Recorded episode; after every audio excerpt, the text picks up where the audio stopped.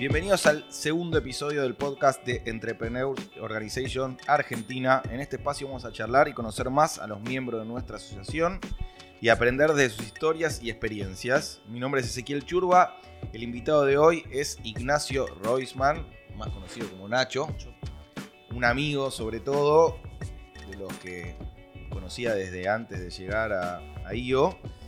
Y el actual presidente de IO Argentina. Así que nada, un honor, un placer tenerte, Nacho. Bienvenido. ¿Qué tal, ese? ¿Cómo estás? ¿Todo bien? ¿Vos? Todo bien.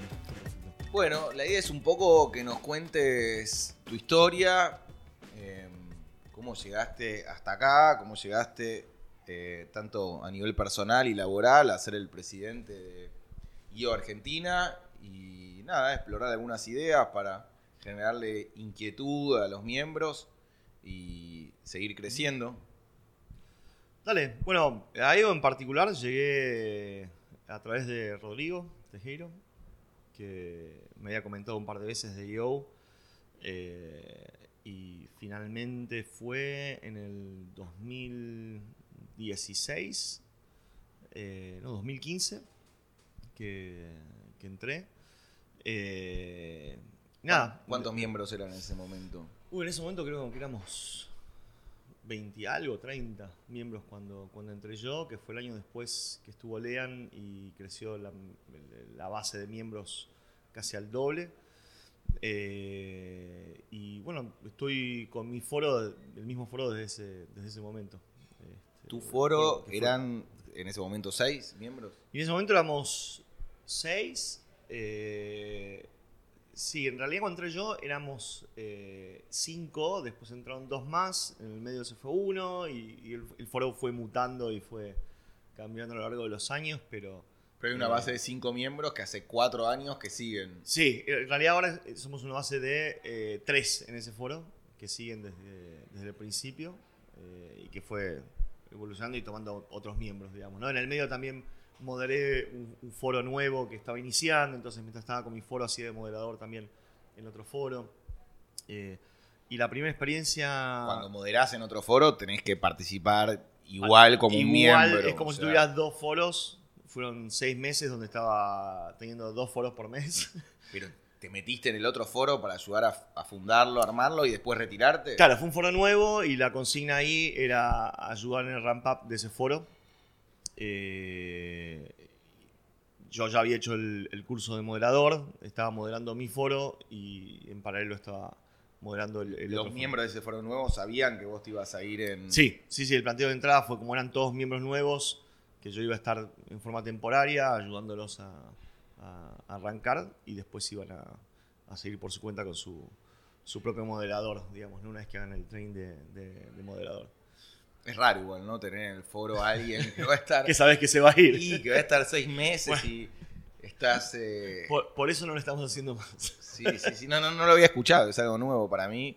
Pero ah, raro para los dos, porque para vos también entrar en un foro y, y- y Sí. escuchar ese 5% y después retirarte a los seis meses debe dejar un, un gusto amargo. A, mí, por es- es ejemplo. como que termina, la- eh, apagaste la película sin ver el final, digamos, ¿no? O sea, como que te fuiste a la mitad de la temporada de una serie y, y y yo- después cada uno sigue con su vida y no. el foro genera un cariño con los miembros que es fuera Sí. de lo común, muy distinto de lo que pasa en el día a día. Yo hoy que sé que un miembro me contó que, que tiene ganas de irse por algunos temas personales, que no sabe si va a poder continuar, y hay algo dentro mío que se rompe, sabiendo como que el foro mensual y el encuentro y la relación que tenemos hoy, nosotros somos cinco en mi foro, y es fuerte perder un miembro. Me imagino, digo, estar seis meses y perder el foro entero debe ser eh, algo... Sí, eso, me- a ver, se, se forman vínculos fuertes, se forma una, una relación de, de- de mucha confianza, de, de- de intimidad.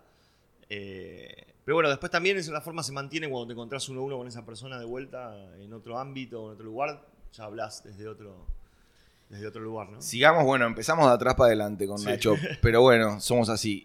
Vamos con tu carrera entonces dentro de IO. Entraste como miembro por Rodrigo, eh, hiciste el curso de moderador, ocupaste un chair en el Es board. el chair de learning eh, del board ese, fue el, anterior. el primer, ese fue el primer cargo que tuviste dentro de IO. dentro de IO. ¿Quién era el presidente ese El presidente momento? era Dinu.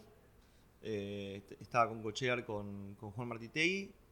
eh, y el año pasado, por esta época, en febrero, cuando es el momento en que estamos como armando el board, eh, empezamos a ver distintas opciones eh, con Dinu para quien continuaba como presidente para este año fiscal. Y bueno, finalmente terminé quedando yo.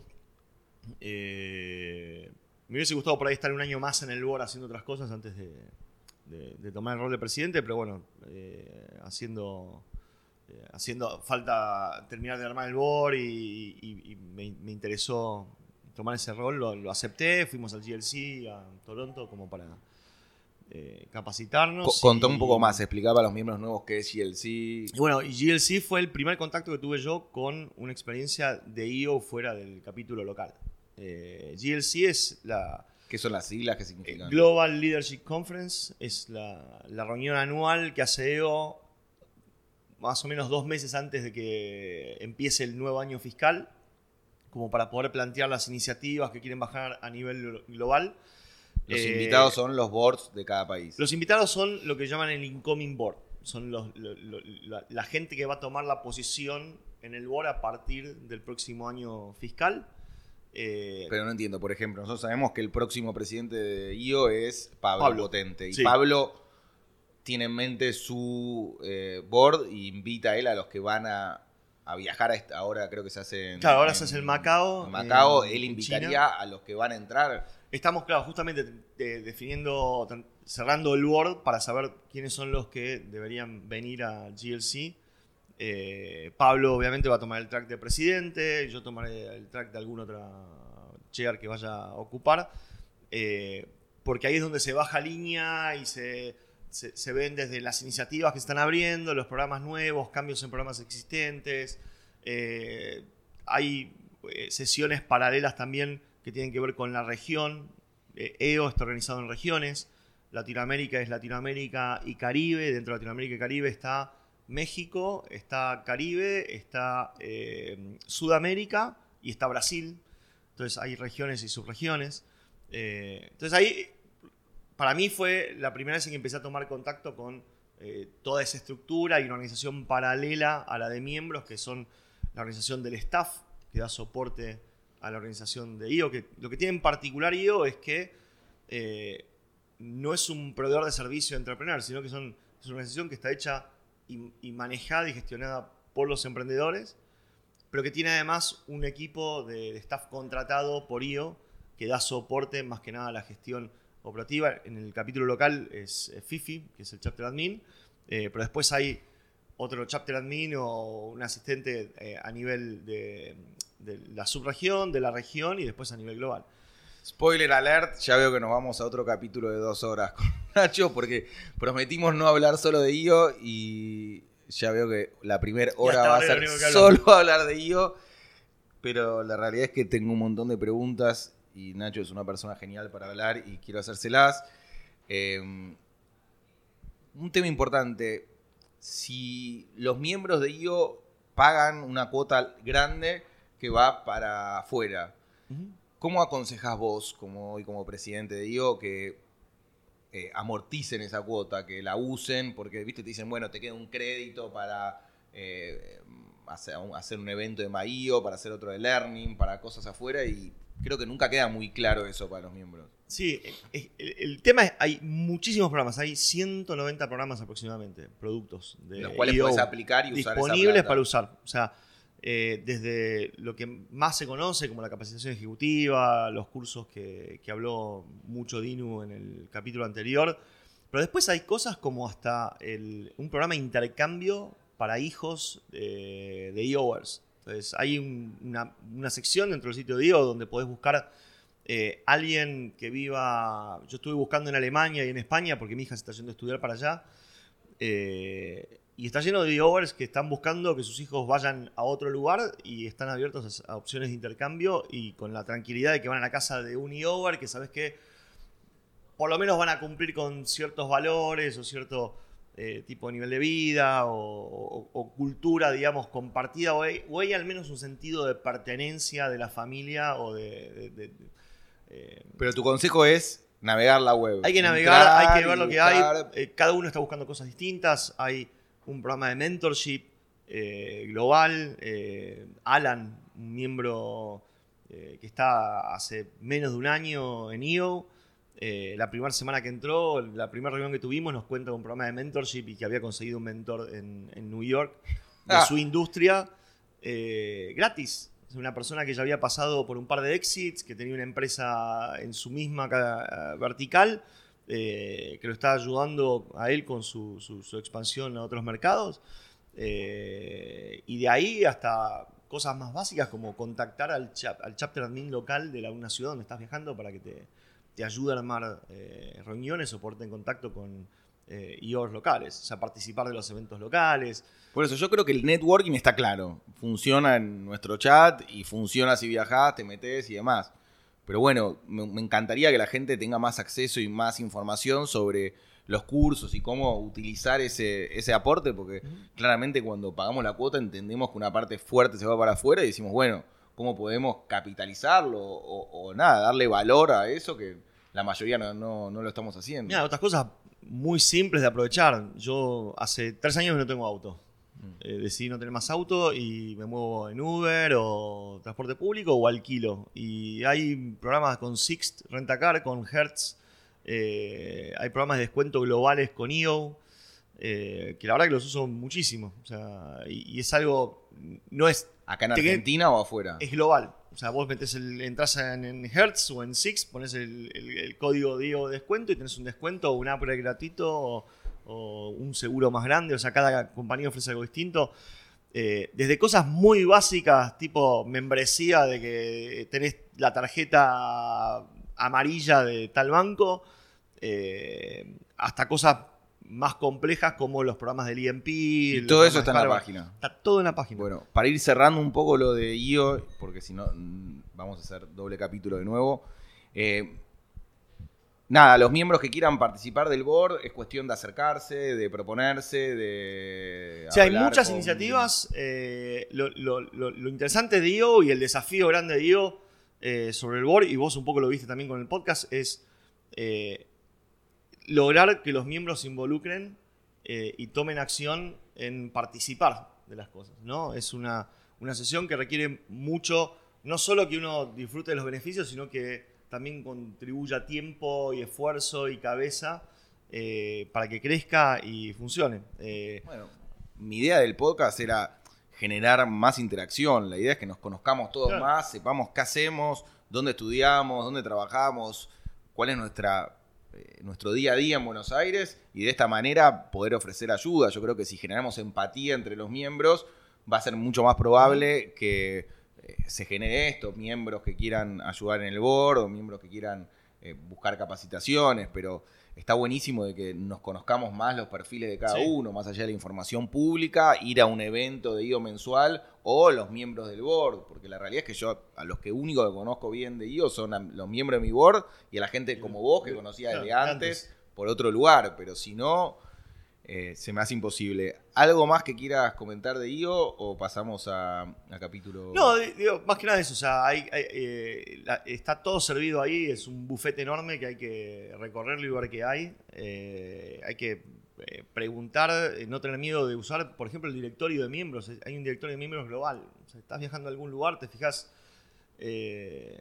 a quién, de qué industria, en qué lugar te gustaría conocer a alguien y escribir. Obviamente está el no soliciting, pero perfectamente puedes escribir diciendo voy a estar de viaje, me gustaría conocer gente eh, que esté en tal vertical en, en- en ese mercado y seguramente te van a re- recibir simplemente porque sos miembro de IO también. A mí me quedó siempre esa frase cuando estuve con los presidentes, eh, hace dos semanas que vinieron los presidentes de IO de toda Latinoamérica, Argentina, y estaba charlando con, con algunos y me decían eso, el, el foro y el networking es el 5%, el 95% restante de aprovechar IO es cursos, viajes y nada, capacitarte y, buscar ideas que básicamente salen de la página, pero también de charlar con miembros y de pensar.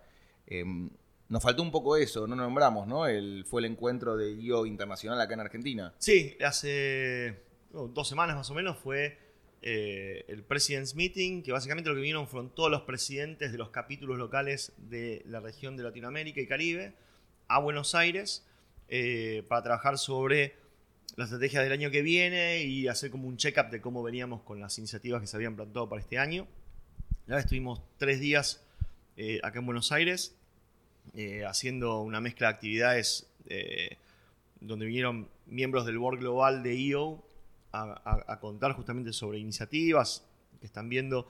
Una es el, Path of Leadership, es una de las eh, iniciativas que estuvieron trabajando, que básicamente es cómo puedes hacer una carrera, entre comillas, dentro de IO o cómo puedes ir desarrollándote dentro de la organización, eh, tomando roles que tienen que ver con desde el capítulo local o miembro de equipos globales que trabajan por ejemplo, August Lindenberg está en el equipo global de Executive Education. Eh, Sebastián Zanga estuvo como Forum Expert de la región. Entonces, más allá de las cosas que, están como una posibilidad a nivel local, también se puede participar. Bueno, pero un desafío recibir a los presidentes de todo el mundo. Sé que se juntaron ahí en el Faena. Sí, eran de Latinoamérica, ¿eh? Latinoamérica, perdón. Digo, pero un desafío grande también. Era Sí, eh, a nosotros básicamente lo que nos tocó como capítulo local fue organizar eventos más sociales, digamos, alrededor del evento regional, que estuvo manejado por, la región en, sí. Eh, es, bueno siempre recibir gente en casa, de local, eh, y poder mostrar un poco que, es Argentina, ¿no? Bueno, salió bien entonces. Salió bien, hubo una charla superado. la charla de Juan Martitegui eh, salió espectacular, fue la, charla mejor ranqueada de todo el. y salió también que fue solicitada por los miembros y la semana que viene. La semana que viene tenemos la. la tenemos no, la otra, en dos semanas. En dos, semanas, es para los miembros de Argentina porque nos quedamos, estoy incluido afuera de, del cupo y, la pidieron, pero bueno, buenísimo que la gente. Eh, pida un, contenido y se, lo, se nos lo den y se, se llene tan rápido, está buenísimo. Quiere decir que hay hambre de conocimiento y, de escucharnos entre los miembros, que tiene un poco que ver con esto del podcast. Sí, y también hay un potencial enorme de compartir conocimiento entre los miembros. O sea, siempre tendemos a hacer muchos eventos donde invitamos a speakers que no son miembros de IO, pero dentro de IO, en el capítulo local y en otros capítulos, tenemos gente que tiene muchísimo para compartir en términos de conocimiento. Entonces, eh, esto que pasó con Juan eh, tiene ese, ese doble ese doble orgullo, una de que, bueno, un miembro del capítulo local eh, en la reunión regional fue la, charla mejor ranqueada y otro es eh, confirmar de que podemos entre nosotros inclusive organizarnos eventos y contarnos lo que mejor sabemos cada uno eh, para compartirlo con los demás. Me encanta Nacho, me encanta que seas el presidente y bueno, pasamos al, siguiente tema que es un poco los comienzos. Nos contaste el final, que es llegar a presidente de IO, que es tu momento actual. Pero investigando un poco vi que fuiste al Colegio Nacional de Buenos Aires, que para cualquiera que, conoce un poco el tema es un colegio difícil de entrar, ¿no? Sí, creo que lo que más me acuerdo fue el año de ingreso. Claro. Este, fueron dos exámenes, eh, un año entero que me la pasé en, una mesa llena de libros todos los fines de semana. Eh, pero no, valió la pena, la verdad que la experiencia fue. Yo me acuerdo que el Buenos Aires y el Pellegrini eran como los dos colegios estatales más complicados de entrar y con, mejor reputación acá en Capital Federal, por lo menos. Sí, yo creo que en, ese momento, hoy, cuando tuve que elegir el colegio para mis hijos, eh, los terminé mandando a otro lado en el secundario, terminaron yendo a la, a la ORT. O sea, aunque la cabeza me. el, corazón quería que vayan al Buenos Aires, eh, con la cabeza dije no. Eh, pero fue una, en, ese momento, la verdad que la experiencia fue muy interesante porque creo que lo más diferente frente a otros colegios era que te enseñaban a, pensar y analizar y razonar y no, no, a memorizar. O sea, si tengo que resumirlo, creo que, que la diferencia más grande que, vi después fue esa. Eh, el, tema de cómo se maneja el, proceso de aprendizaje. Eh, y después, bueno, la historia que tiene el, colegio encima, los laboratorios, el poder moverme solo a los 12 años. Yo lo veo hoy a, mis hijos, a los 12 años, yo nací en Villurquiza, eh, tenía una hora de viaje todos los días, me levantaba 5 y media, 6 menos 20 de la mañana, iba en colectivo hasta, hasta Plaza de Mayo. Eh, y, y me dio muchísima independencia también. O sea, eh, poder moverme solo por el centro desde que tenía 12 años. Hoy yo veo a muchos de, los chicos de 12 años y digo, o mis viejos estaban locos o cambió muchísimo la, la, forma de educarlos porque hay muchos chicos que ni hasta los 18 se mueven solos por la calle. ¿Pero es una escuela que recomendás o vos me decís que a tus hijos no lo mandás, pero tu experiencia fue Yo tuve una muy buena experiencia, yo creo que hoy el contexto cambió. Eh, tuve una experiencia hace unos años donde fuimos con un grupo de otra fundación con la que estoy involucrada, que es Junior Achievement, eh, ofrecerle una beca al, rector y, y me dijo textualmente, si yo pongo, ofrezco esta beca, tengo una toma del colegio garantizada en 24 horas.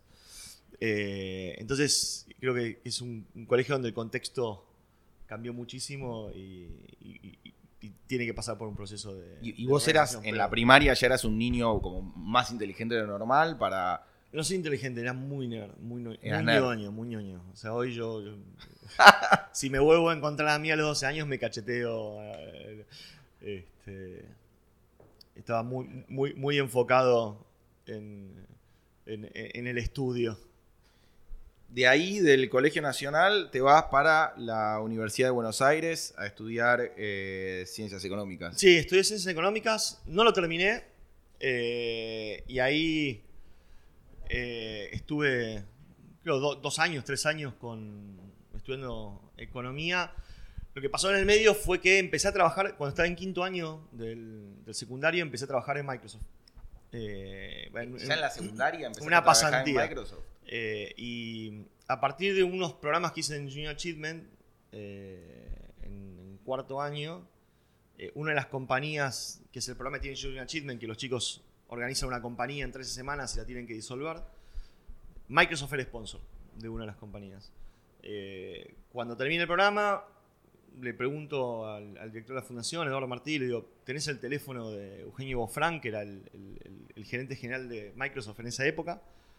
Yo tenía 17, 18 años. Y me acuerdo salíamos todos los días del, colegio y una vez por semana llamábamos de un teléfono público de Telefónica. Bueno, ya estoy hablando del 92, 93, o sea, no teníamos celular llamamos al teléfono público de Telefónica a la secretaria de, Eugenio Bofran, que es el gerente general de, Microsoft Argentina. Y le ¿Cuánta gente trabajaba en Microsoft? Y en ese momento eran 15, 18 personas. Eh, después cuando entré internamente había un chiste que decían que la diferencia entre un jardín de infantes y Microsoft era que en el jardín de infantes había mayores cuidándolos, digamos, ¿no? Porque no solo era poca gente, sino que éramos todos muy, muy jóvenes. Eh, estuvimos seis meses llamando todas las semanas, hasta que un día dijo, con, un amigo. Vengan que les doy entrevista, dice. Pero, ustedes por qué a los 15 años presentían que Microsoft iba a ser lo que fue? Porque si en vez de llamar por teléfono tanto compraban acciones, hoy, hoy serían ricos. Teníamos una idea, era habían aparecido los CD-ROMs, había aparecido en carta, había aparecido un montón de enciclopedias y programas multimedia. Eh, veíamos que no era algo que se había adoptado mucho, todavía no había internet. O sea, estoy hablando del 93. No sabía de esta eh, historia y me parece genial. Y teníamos la idea de pedirle a Microsoft, sabíamos que había un programa de, lista de, precios académicos para estudiantes y para colegios, y queríamos que nos dé la posibilidad de vender en Argentina. Eh, ser reseller académico. O sea, a los 15 años, vos y un amigo querían ser. 17, 18. querían ser resellers de, de, Microsoft. Pero yo hoy lo pienso y, y, finalmente, bueno, nos juntamos con Eugenio Fran, dice, dame un segundo, llamo al presidente de Compa, que era Marcelo Simonian en esa época, le dice, mira, me conseguís dos notebooks multimedia eh, para hacer unas demos. Nada, la semana teníamos dos notebooks multimedia. Notebooks, te estoy hablando que era como un carrión de avión en esa época. Era una valija que tenía una pantalla plana, pero tenía por lo menos 20 centímetros de profundidad. Y empezamos a organizar ferias multimedia en colegios de zona norte, en privados. Teníamos colegios eh, con, los equipos a dar demos multimedia y le vendíamos tanto a los alumnos, a las familias, como a los colegios. el Windows 95, digamos, todo eso. Windows 3.1. Ah, eh, Office 4 eh, en carta. DOS vendíamos todavía porque necesitabas el DOS para instalar el Windows encima. Y eso fue de diciembre del 93 a junio, julio del, 94. Eh, me acuerdo después, justo tuve un neumotórax, me internaron y estaba en la clínica y me llaman, mi viejo me va a la clínica, no teníamos celular, me dice, che, llamó a casa de Microsoft que tenés una entrevista, porque te quieren ofrecer un puesto. En ese momento no era Microsoft, era Microsoft, porque nadie sabía que era Microsoft. Bueno, nada, me dan en alta, al día siguiente voy a la entrevista y nos proponen a mi amigo a mí ser parte de un equipo de seminarios que estaban armando en Argentina para dar demos en todo el país. O sea, la idea de ustedes eh, fue una prueba piloto, vimos que, o sea, facturó, pero nada, yo empezaba la facultad, dijimos, bueno, nos ofrecieron una pasantía, estuvimos dos años, el, primer año estuve eh, yendo, iba sexto año todavía en el colegio, en el secundario, eh, a la mañana y a la tarde iba a trabajar a, Microsoft. Y me recorrí todo el país. Yo tenía un Anvil con tres máquinas, con una red, que no eran tres notebooks, llevaba tres clones, con una red coaxial en ese momento, para mostrar qué era el mail. Entonces estuve en toda la ciudad argentina se puede ocurrir con un baúl que no entraba en ningún remis, que cuando llegaba a la ciudad en el avión tenía que ver si conseguía algún escort, que era el único que se le rebatía el asiento y se salía la tapa para meterle adentro el, baúl, o venía el distribuidor local a buscarme.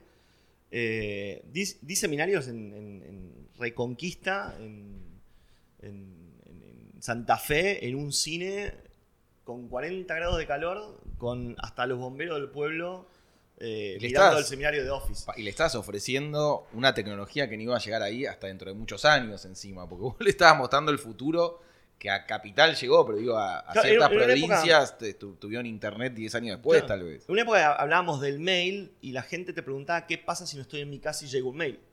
O qué pasa si tengo la computadora apagada y llega un mail. O, qué va a pasar con los carteros. Yo me acuerdo que también, yo era chico, pero había como una sensación de decir, pero que las cartas van a desaparecer, el correo va a desaparecer, como un poco la pelea hoy que hay Uber con los taxistas. Este, y bueno, fue un momento, la verdad que lo, que me dio mucha satisfacción a mí y ahí y aprendí muchísimo fue que, primero viéndolo hoy a la distancia, le agradezco eternamente a Eugenio Bofrán haberme dado la oportunidad porque yo hoy, no sé si tomaría un chico de 18 años, a dos, no uno, a dos, para que sea la cara de mi empresa y mi producto en todo el país y dejarlos solos con una valija volando por todo el país haciendo, haciendo demos. ¿Quién era el otro que te acompañaba? Eh, Agustín Rajo se llama. Eh, ¿Seguís en contacto? Eh, sí, sigo en contacto, nos vemos cada tanto. tiene una agencia llamada Marketinería con, con Vaca, el, creativo. y también hizo una carrera por, por, este, Acer, por, varias empresas de tecnología. Y se ríen todavía algunas anécdotas de esa época. Sí, tenemos millones. Aparte, bueno, al año siguiente, eso fue en el 94, en el 95 fue el lanzamiento de Windows 95. Ahí Microsoft empezó a tener mucho más eh, espacio, digamos, en, el día a día. A ver, yo le decía el índice del tachero, o sea, me subía al taxi y el taxista me preguntaba sobre Windows 95, decía, bueno, algo está, está pasando. Eh, con Windows 95 vino Internet, estaba Startel. Eh, me acuerdo que ibas a Musimundo o a Garbarina y estaban empapeladas con Windows 95 y veíamos videos de afuera que la gente cuando se lanzaba corría para, comprarlo. Era como un furor como es hoy con el iPhone. Con, el lanzamiento de Windows 95 empecé a trabajar con retail. Eh, metimos hardware y el software por primera vez en supermercados. Entonces por ahí nos pasábamos un fin de semana en Walmart mirando a ver qué la gente hacía en las góndolas, si abría la caja. Eh, había gente que poníamos máquinas de demo y venía a agarrar el mouse porque nunca había visto un mouse y le decíamos que era para la, mover la flecha y en lugar de moverlo sobre el mousepad lo levantaban en el aire y hacían el movimiento del mouse que querían que haga la, flecha, digamos. Entonces eh, fue, fue muy interesante. Eh, de ahí, nada, continué en tecnología, estuve pasé por un par de empresas en el medio, volví a Microsoft en el 98, estuve hasta el 2000, con el lanzamiento de Windows 2000, y de ahí em, eh, ya empezó, ya había empezado a crecer toda la parte de .com. Eh, una empresa con la que había trabajado ya eh, escribiendo el guion de un seminario con HCM.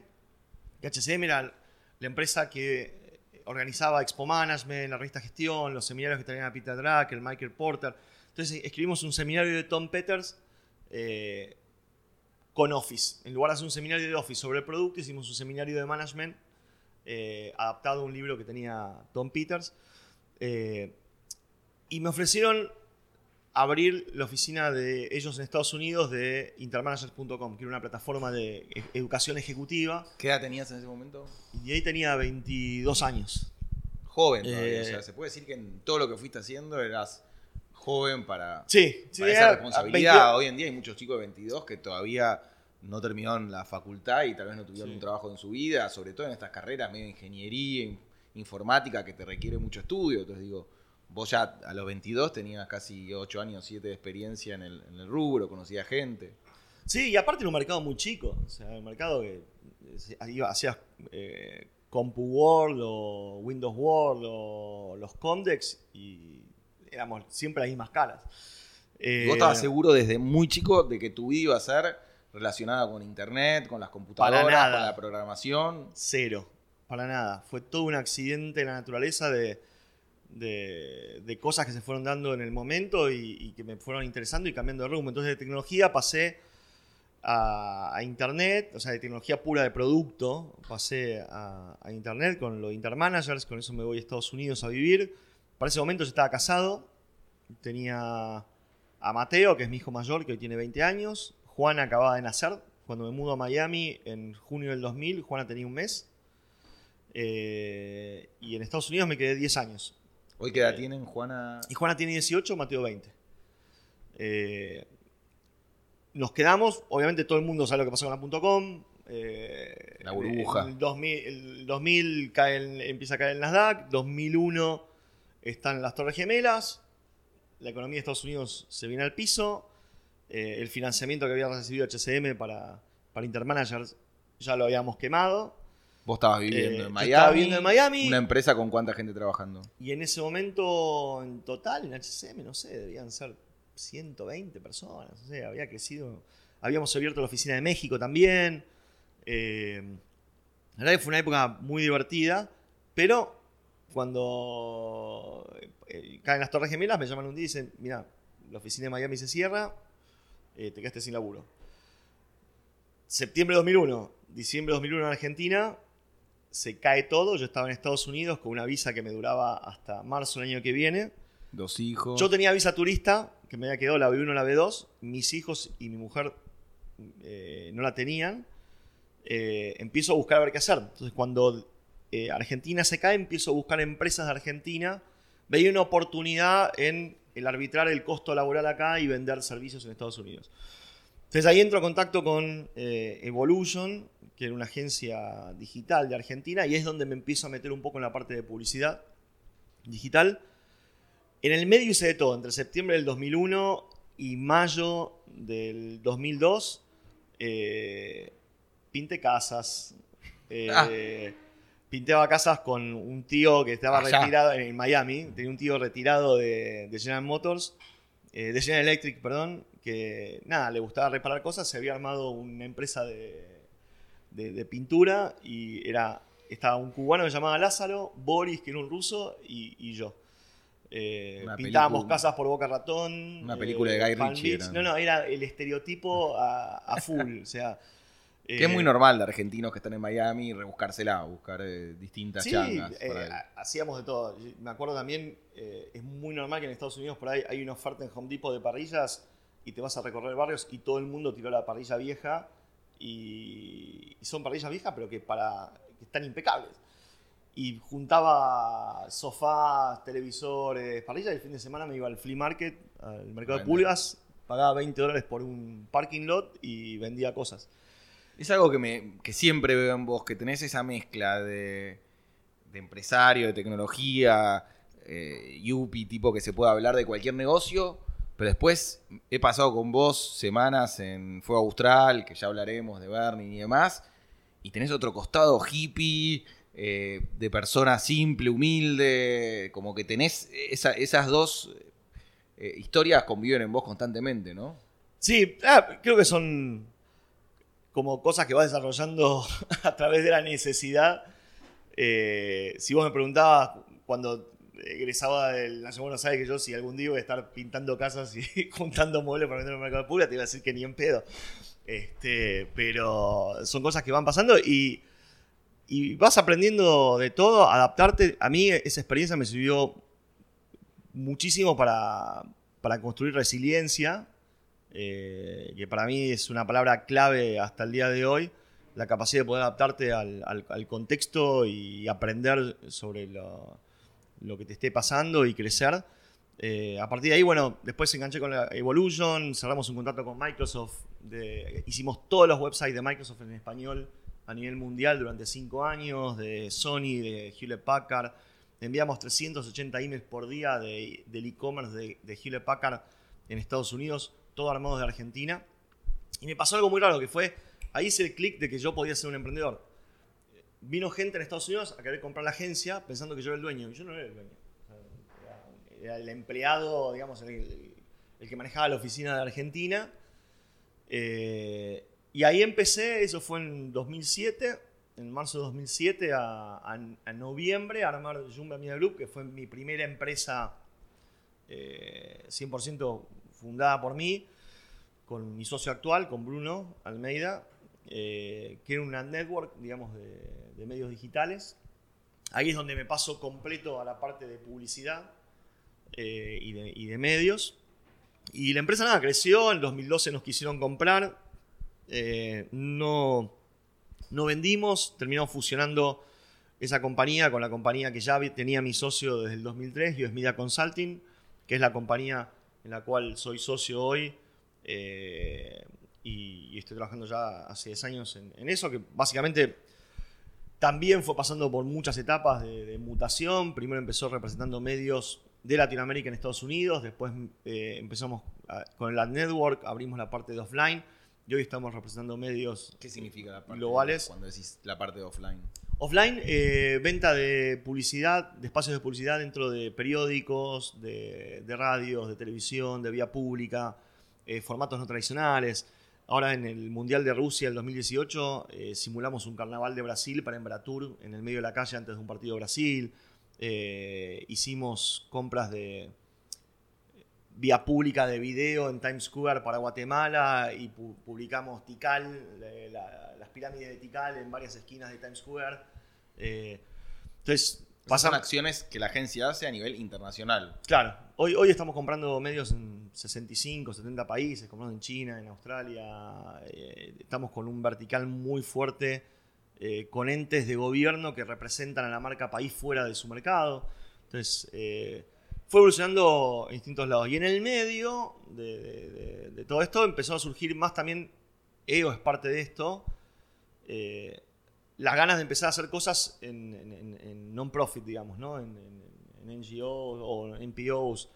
Eh, como EO, eh, con Junior Achievement también ya dije, pero estoy con un grupo de gente que pasó por programas de Junior Achievement, que hoy ya tenemos 40, 45, 30 y pico de años, que estamos tratando de, participar más en la fundación para tratar de, ayudar a que chicos de primario y secundario principalmente tengan una experiencia de primera mano con eh, el emprendedurismo, que fue lo que a mí me cambió eh, la percepción del el empresario como algo inalcanzable y heredado y de casta a algo que una persona normal que tiene eh, autoestima o determinación y, y, persistencia puede hacerlo. O sea, eh, creo que algo por ahí no conté, pero previo a lo de Microsoft, eh, yo estaba esperando recibirme, tener un título, entrar en un lugar, hacer una carrera en algún lugar y, punto. En mi casa no había empresarios del, cual yo aprendía. Mi viejo era ingeniero, mecánico, laburó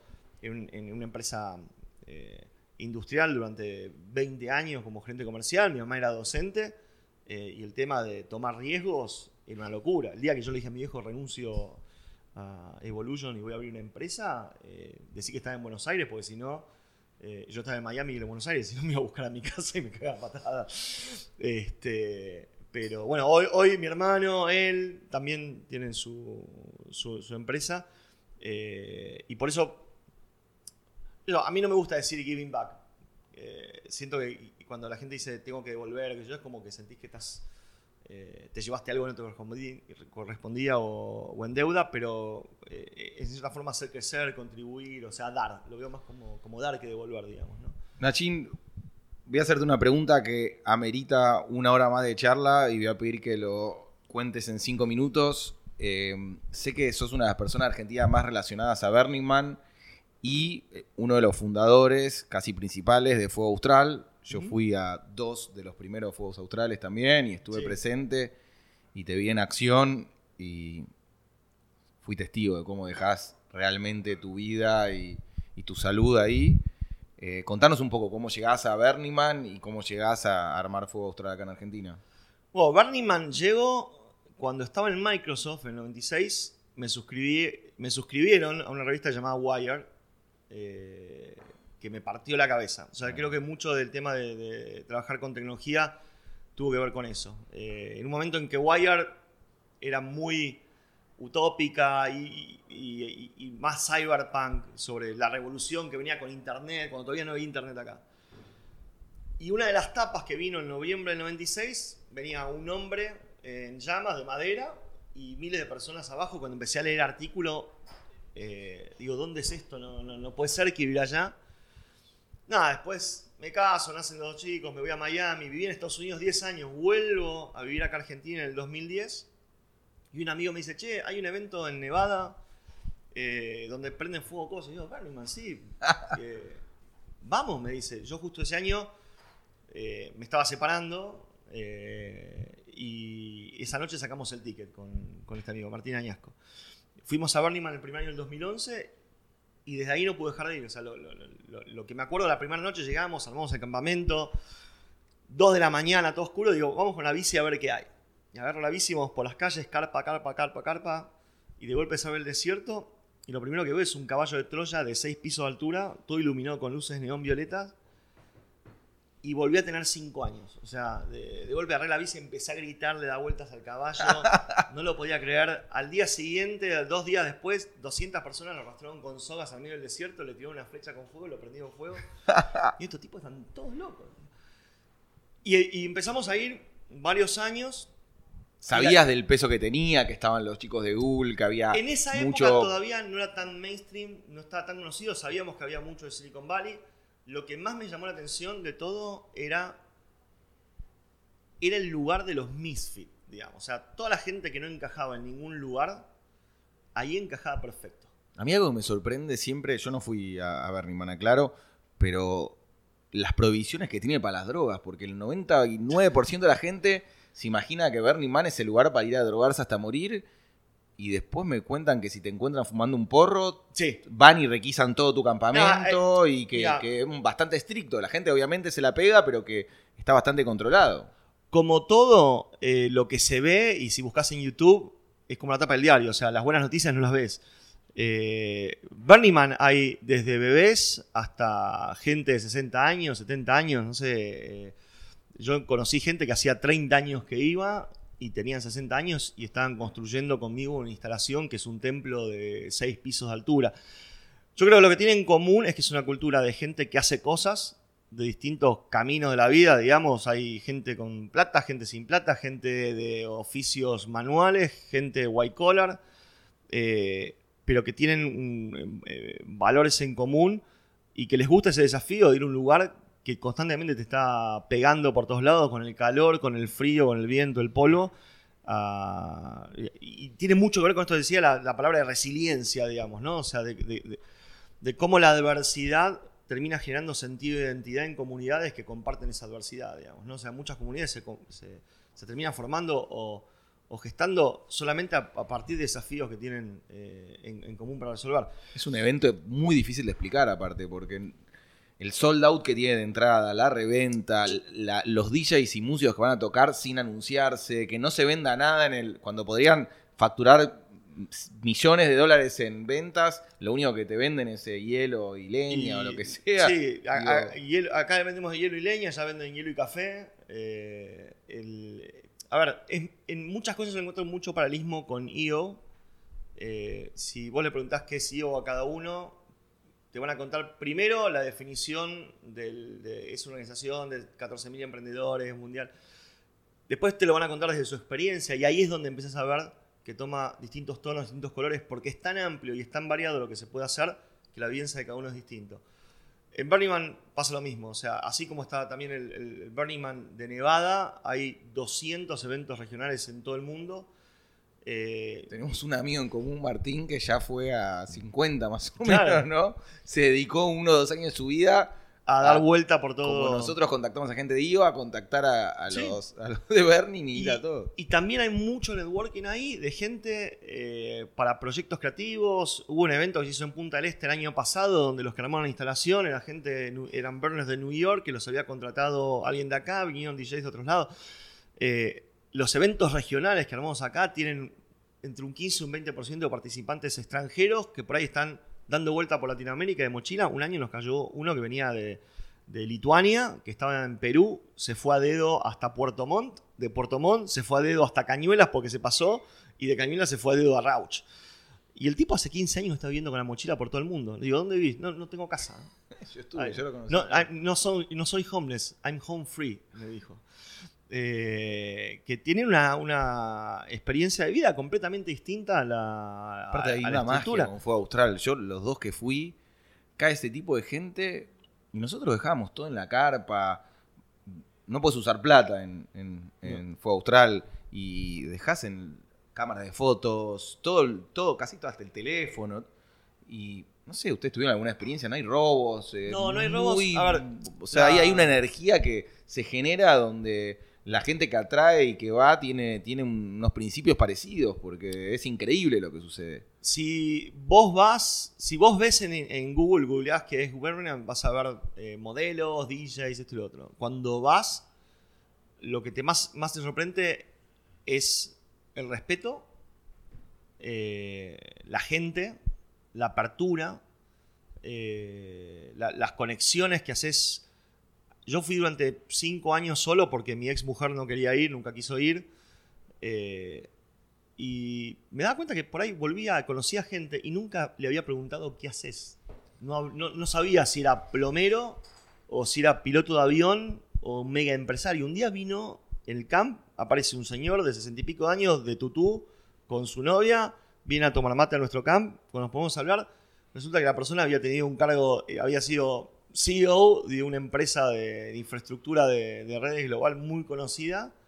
eh, pero que surgió porque hablamos, sí, yo probé el mate. ¿Y cómo probaste el mate? Porque por trabajo viajé. ¿Y por qué viajaste? Porque era CEO de tal empresa y fui a Argentina. Y, eh, pero eh, a- aprendés a tener conexiones y, y- y hablar con gente desde otro lugar. Bueno, voy a confesar una pequeña intimidad. Yo le tengo muchos celos a una persona que es el hijo de Nacho, que tiene, ¿cuánto? Dos y, Y medio. Simón tiene dos años y medio. Dos años y medio. Y el dato de color es que ya fue dos veces a Burning Man. Ya fue dos veces a Burning O Man. sea, y dos y tiene medio- dos burns de Argentina. De, O sea, no, tres contándole la panza, con Ana Yo Caro. tengo 37 y nunca fui. Y Simón tiene dos y medio y fue dos veces a Burning Man. Y hay fotos y videos de él bailando en Man. O sea, entiende lo que es, lo siente, lo Es que los- pasa bien. Los que no lo entendemos somos los adultos. O sea, para los chicos es el estado natural. Lo, lo- lo que a mí me pasó personalmente con Burning fue recuperar la instancia del juego y la creatividad que vas perdiendo cuando te vas empezando a moldar a la rutina, a, la- a la- a las cosas que deberían ser. Eh, el, cambio personal más grande que viví con, eso eh, fue poder reconectarme de vuelta con, eh, no sé, la música. Yo tocaba el piano de chiquito, cuando hice el curso de ingreso de Buenos Aires dejé de tocar porque tenía que estudiar tanto que dejé de ir a las clases. Volví a tocar el piano.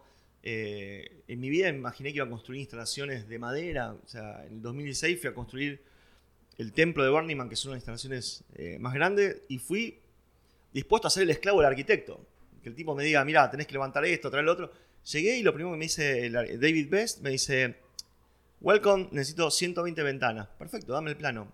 No tengo. Dice, ¿Cómo no tenés plano? No, no, hacelas. Pero esto en Burning Man. en Burning Man. Llegué al desierto un lunes antes de que, una semana antes de que abran las puertas. Digo, bueno, ¿qué hago? Nada, agarrá madera allá, me dice, había como 20 pallets. Agarrá madera, elegiste un pallet, tráetelo y haceme cuatro modelos de ventanas, eh, tipo asiáticas, digamos. Me mostró como un boceto de algo que le gustaría. En, a la tarde vengo. ¿Y quién me trae eso? Nada, toma las llaves del, Clark, me da la llave de la grúa. Ni me preguntó si sabía manejar la grúa. O hacía una hora que había llegado, tenía la llave de una grúa, un pallet de madera para elegir, y después me dice, andate ese camioncito y elegite las herramientas que quieras. Me dieron una clavadora neumática para clavos de 4 pulgadas Hitachi que a mí me encantan las herramientas. En el sueño pibe, nadie me preguntó si alguna vez la había usado. Era un arma mortal. Si arma usabas mortal, mal, bueno. podías matar a alguien. De hecho, era, eh, estaba yo con un amigo, un amigo mío terminó con un clavo atravesado Ah, acá en la- en- abajo del pulgar. eh, y después yo le disparé uno que se estaba clavando, se descabezó el clavo, siguió de largo y por suerte tenía jeans, se lo clavé en la rodilla. Pero también te aprendes a reír de esas cosas. eh, es que a mí me pasó eso con vos, Nacho, de que te vi dos años en Fuego Austral y te veía rompiéndote el alma, organizando, poniendo de la vida, tratando de explicar lo que estábamos haciendo ahí, tratando de, de transmitirnos un poco del, del calor de, de Burning Man. Y nunca perdías el buen humor, nunca perdías la sonrisa, nunca perdías la, la generosidad, como que no- nunca podía, no podía entender. Yo decía, ¿qué le pasa a este pibe que está trabajando, por supuesto gratis, porque entiendo que Fuego es una organización sin fines de lucro, y había toda una cosa de, de ese misticismo, de ver- verte a vos liderando ese grupo y todos trabajando con esa misma energía. Es que yo con el tiempo también empecé como a pedirle cosas específicas a cada área de mi vida, digamos, ¿no? La empresa me tiene que dar plata. Eh, Fuego Austral me da placer. Y, y EO también. O sea, son áreas donde eh, lo que estoy haciendo hoy con el board, eh, en IO, involucrarme en esto, es más que nada por, por, por la- placer, crecimiento personal, aprender más. Eh, trato como de personalmente alocarle o pedirle algo muy puntual a cada cosa, digamos, ¿no? Y, y en el medio nada. Con, con Bernie Man, la primera vez que fui en pareja fue con Ana Carolina. mi- mi Ana Carolina, hoy. exacto, es tu esposa Eh, hoy en día, se casaron en noviembre, diciembre, en noviembre y, es la madre de Simón. la madre de Simón, este, y la experiencia de ir también en pareja ahí, cuando, que es el otro contraste con lo que vos ves en los videos. Vos ves el video y decís, uy, acá debe ser una joda espectacular. Y la verdad que nunca disfruté tanto ir eh, a Burning Man como cuando vamos juntos, porque tenés tan, no te queda otra cosa que intimar con esa persona y hablar, y es como la experiencia del foro, digamos, de esta relación que tenés con, con- con tus compañeros de foro. Imagínate si se fueran una semana de retreat juntos. El vínculo que generarías. Tenés dos opciones, no hay un gris. O te matás o generás un vínculo indestructible, digamos. Porque vivís un montón de cosas que, que en otro lugar no las vivís. O sea, estar eh, durmiendo una noche porque estás cansado en una pileta llena de osos de peluche y que pase un dragón dorado y te subas al carro para irte a desayunar a un camp que sirve champagne toda la mañana y, y en el medio hay una maratón de, de gente corriendo. Es como estar dentro de un cuadro de Dalí todo el tiempo, digamos, ¿no? Bueno, te lo dije, sabía que el tema Bernie Man y Fuego nos iba a llevar una horita, lo hicimos un poco más corto. Eh, ya saben todos los que quieran charlar sobre estos temas, Nacho es un tipo súper abierto, es nuestro presidente, es un amigo y lo pueden contactar y seguir hablando. Eh, los que quieran ir a Fuego Austral, ya vayan pensando en 2020, 2020, porque sold out. 2019 hizo sold out en menos de un mes, así que imposible, no le rompan con ese tema, porque para eso estoy yo. Y nada, Nacho, agradecerte, sos una gran persona, sabes que te aprecio, me encanta que seas el presidente y sé que vas a seguir ayudando en IO. Eh, y nada, muchas gracias por, por darnos la posibilidad de hacer el podcast y de ser parte. No, gra- gracias a vos, Zeta, por, por tomar la iniciativa de hacer el podcast, de, de insistir hasta poder hacerlo. Eh, y nada, y la invitación a todos los miembros de IO que quieran eh, compartir su historia eh, en este podcast para que podamos conocernos más, más allá de los, los compañeros de foro y poder así generar vínculos más, más fuertes entre nosotros y un sentido de pertenencia más grande. Muchas gracias y pronto hacemos la segunda parte con Nacho para hablar más de Fuego Austral, eh, Burning Man y los otros mil temas que me quedaron afuera de este compañero que es súper interesante. Gracias Nacho. Gracias.